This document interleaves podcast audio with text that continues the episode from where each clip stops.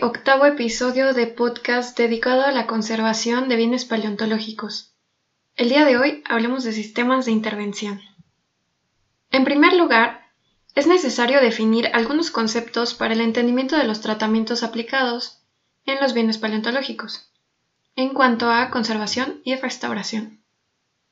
Podemos entender a la conservación como las acciones operativas y técnicas que buscan mantener las propiedades físicas y por tanto culturales, para la permanencia de los bienes culturales sin incidir en ellos.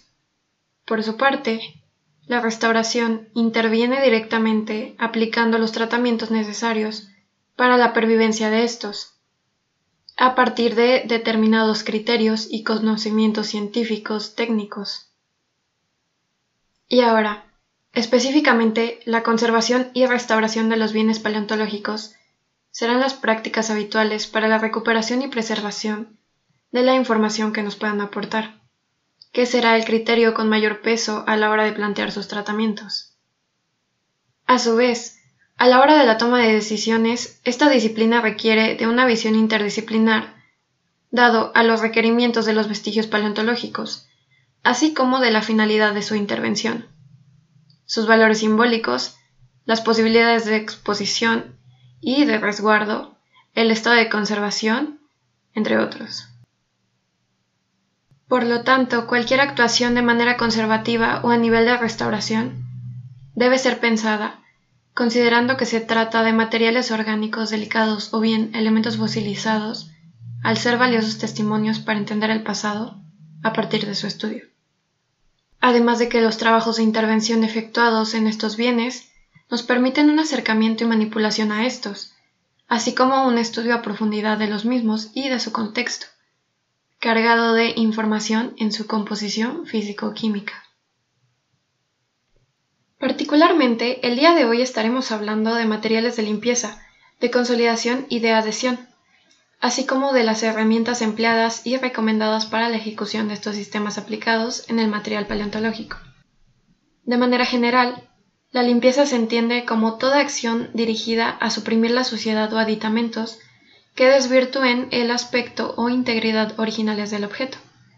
En cuanto al material paleontológico, es importante tener en mente un criterio de preservación, protección y prevención, pensado como lo que puede dañar al material de estudio, lo que pueda afectar a futuro o lo que no permita observar elementos subyacentes. Por lo tanto, a la hora de llevar a cabo una limpieza, es importante reconocer y caracterizar el tipo de material que se va a intervenir, su composición, su estructura, su morfología, así como preguntarse con qué se va a intervenir y por qué con este material.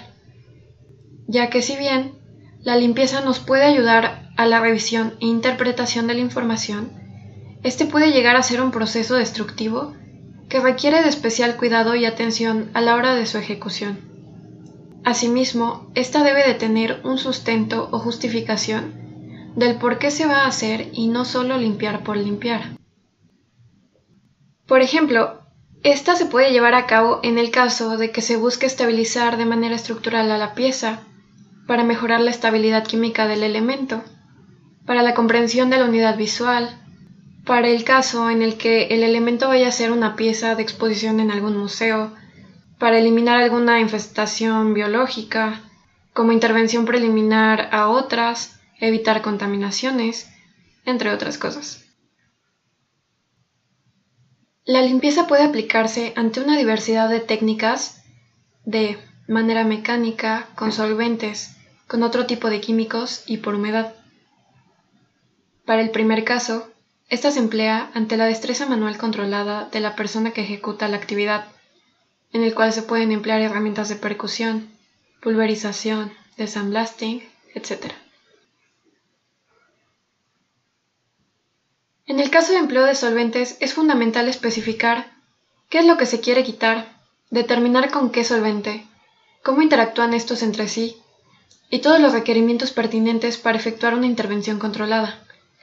Y, para todos los casos, estos requerirán de alguna herramienta auxiliar como hisopos, cepillos, que complementen su acción.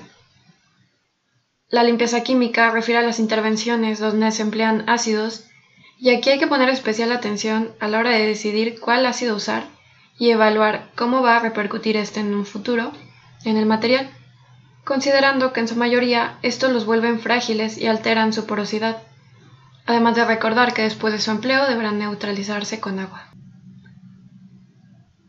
La limpieza en húmedo requiere de agua que trabaje en conjunto con algunos detergentes. Para este caso, será necesario considerar los tiempos de empleo durante el tratamiento y controlar su proceso de secado. Ahora bien, hablando de la consolidación, esta se entiende por el tratamiento destinado a devolver la cohesión de los materiales. Esto se lleva a cabo ante la aplicación de productos adhesivos, por impregnación, goteo, inyección o inmersión. Estos se pueden aplicar total o parcialmente. Se considera una variedad de tipos de consolidantes, como lo son los polímeros sintéticos, que a su vez se dividen en orgánicos e inorgánicos, los polímeros naturales y los minerales. Es necesario que se considere la naturaleza del material que se va a aplicar, evitando que solamente se formen películas en la superficie que no lleguen a consolidar. Además, hay algunas características pertinentes a la hora de elegir el consolidante a emplear. Por ejemplo, no debe dejar residuos, no debe modificar las cualidades del color de la pieza y no debe formar productos nocivos al envejecer.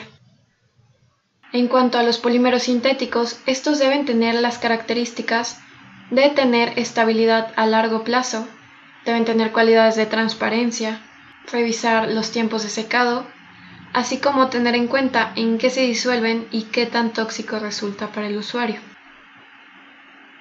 Por su parte, un proceso de adhesión se considera como la acción de las sustancias que mantienen dos superficies unidas, de elementos o fragmentos. Estos se pueden encontrar naturales y sintéticos. Asimismo, esta unión puede ser química o mecánica. El material aplicado deberá permitir que las partes puedan separarse sin daño, actividad que solo se logrará si se escoge el adhesivo adecuado para cada caso de estudio, sustentado ante el criterio de reversibilidad.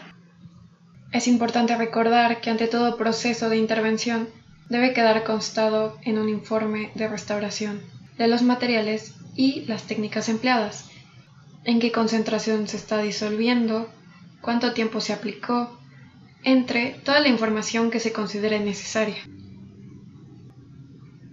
La conservación y restauración se ha ido integrando como una disciplina que atiende de manera integral las necesidades de los materiales paleontológicos, ante el criterio primordial que es la recuperación y preservación de la información, que, dada la diversidad de características de estos bienes y su naturaleza orgánica e inorgánica, requieren de un tratamiento particular. La conservación del patrimonio arqueológico es labor de diversos especialistas, pensado como una colaboración efectiva entre instituciones, administraciones, profesionistas y público general, incluyendo las obligaciones de asegurar las labores de inventariado, prospección, excavación, documentación, investigación, mantenimiento, conservación, preservación, acceso y uso público, así como la cualificación del personal a cargo. Por su parte, la restauración de estos bienes pueden llegar a ser invasivos y destructivos, perdiendo información que no se podrá recuperar. Es por lo que hay que ser conscientes de los cuidados que conlleva la eliminación de parte de la historia material del bien cultural, considerando los mecanismos de alteración, como son las características del suelo, de su naturaleza, sus condiciones de humedad, la temperatura, la iluminación, por lo que las intervenciones deberán ser mínimas y reversibles, con productos y materiales garantizados y previamente testados. La conservación de este patrimonio constituye un tema en constante crecimiento y que requiere de trabajo a conciencia en labor a las necesidades e intereses por proteger, conservar, estudiar y difundir los conocimientos aportados.